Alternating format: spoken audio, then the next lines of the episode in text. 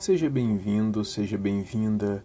Sejam todos muito bem-vindos a mais um podcast Era uma vez na prática.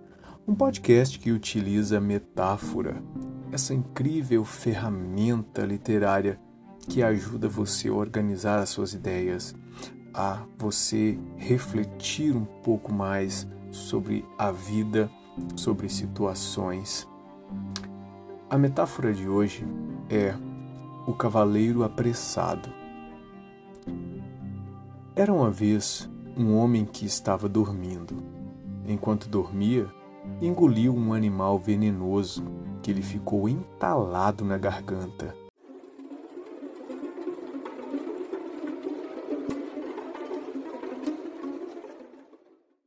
Levantou-se numa espécie de delírio e começou a tossir e se sacudir tentando livrar-se de um mal que absolutamente não compreendia. Um cavaleiro que passava por ali naquele momento viu, num relance, tudo o que havia acontecido. Imediatamente ergueu o chicote e começou a açoitar o homem, golpeando sem piedade. Até que ficou negro e azulado.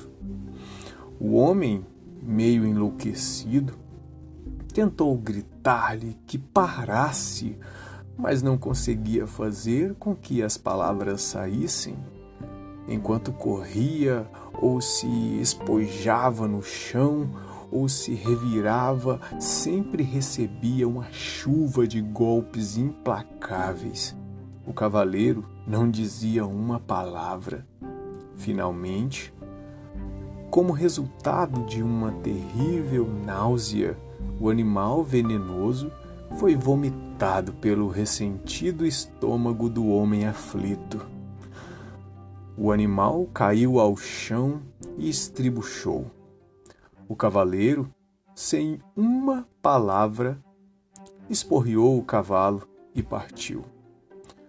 Somente então o homem percebeu que aquilo que lhe parecera um assalto injustificado havia sido, na verdade, a única forma de se livrar do animal antes que o veneno fosse injetado em seu sangue.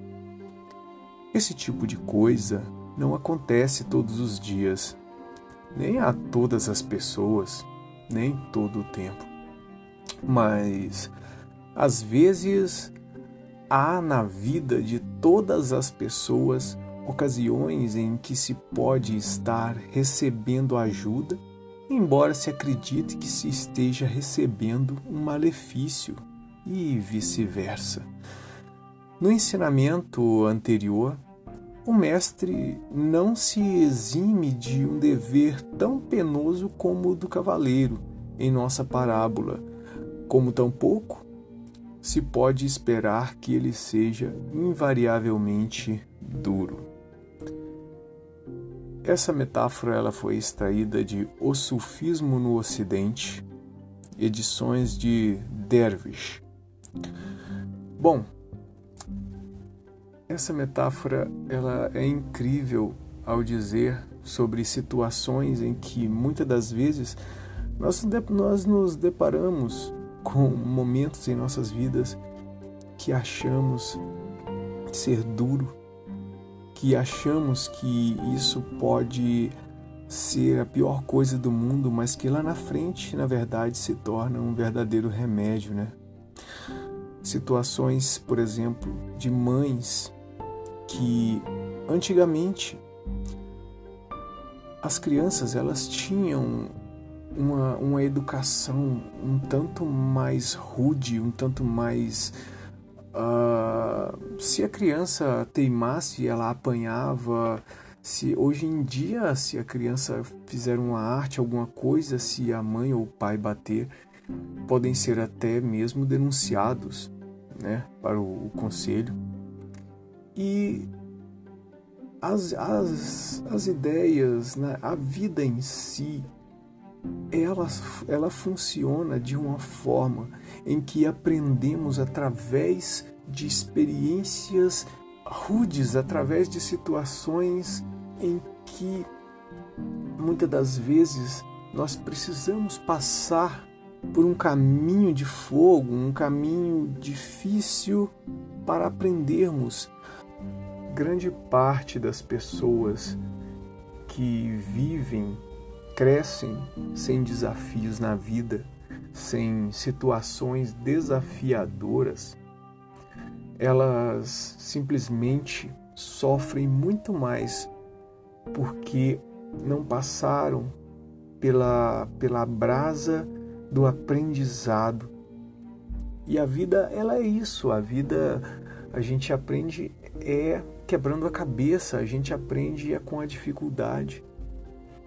Crianças que na maioria das vezes são extremamente mimadas, elas se tornam adultos difíceis ou se tornam adultos que precariamente eles possuem a síndrome de Peter Pan, que nunca vão crescer, nunca vão conseguir cortar o cordão umbilical familiar construindo uma família sólida, uma família por si, tendo um relacionamento saudável, um relacionamento em que através daquilo ele vai conseguir produzir uma semente de resultados ótimos em sua vida, deixando algo para a posteridade.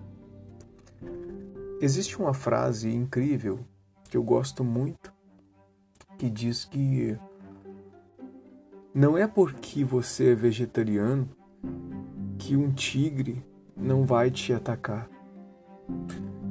Então, a vida é isso. Você precisa entender que o mal pode acontecer com você, independente se você é uma pessoa boa, se você é uma pessoa ruim, se você é negro, se você é branco, se você é homossexual, hétero, o que for. A vida, ela é dura. O mundo é mau. E é através de aprendizados, de situações, que vamos ter as melhores experiências para sermos fortes, para sermos forjados na chama da vivência, na chama do presente. Ficamos por aqui. Deus abençoe. Grande abraço. Até a próxima.